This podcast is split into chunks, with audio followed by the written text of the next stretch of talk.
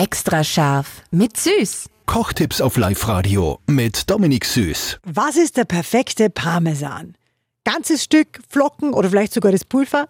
Dominik Süß, unser Profikoch aus dem Müllviertel, der weiß es. Ungern mag ich zum Beispiel den geriebenen aus der Packung, was es im Supermarkt gibt, weil mal ist es ein bisschen teurer und er ist einfach nicht so das Feeling. Und teilweise ist er dann bei dem geriebenen ist auch die, die Schale vom Parmesan natürlich mitgerieben. Also du hast dann das, was das Okay. willst du eigentlich gar nicht dabei haben. Darum mache ich es immer so, ich kaufe mir wirklich einen großen Ganzen oder im Supermarkt gibt es auch die, die Dreiecke da immer zum Kaufen und das wäre aber auf Dauer auch ein bisschen viel für zu Hause. Jetzt kannst du das Dreieck einfach einfrieren und wenn ich die Nudeln mache, dann habe ich eine super Reibe. Das ist eine ganz eine lange, richtig feine, also ist ein Microplane und dann könnt ihr das wirklich im gefrorenen Zustand über eure Nudeln drüber rein. Und wenn es nicht mehr braucht, dann gebt es einfach wieder ins Gefrierfach Und ihr habt immer frischen Parmigiano.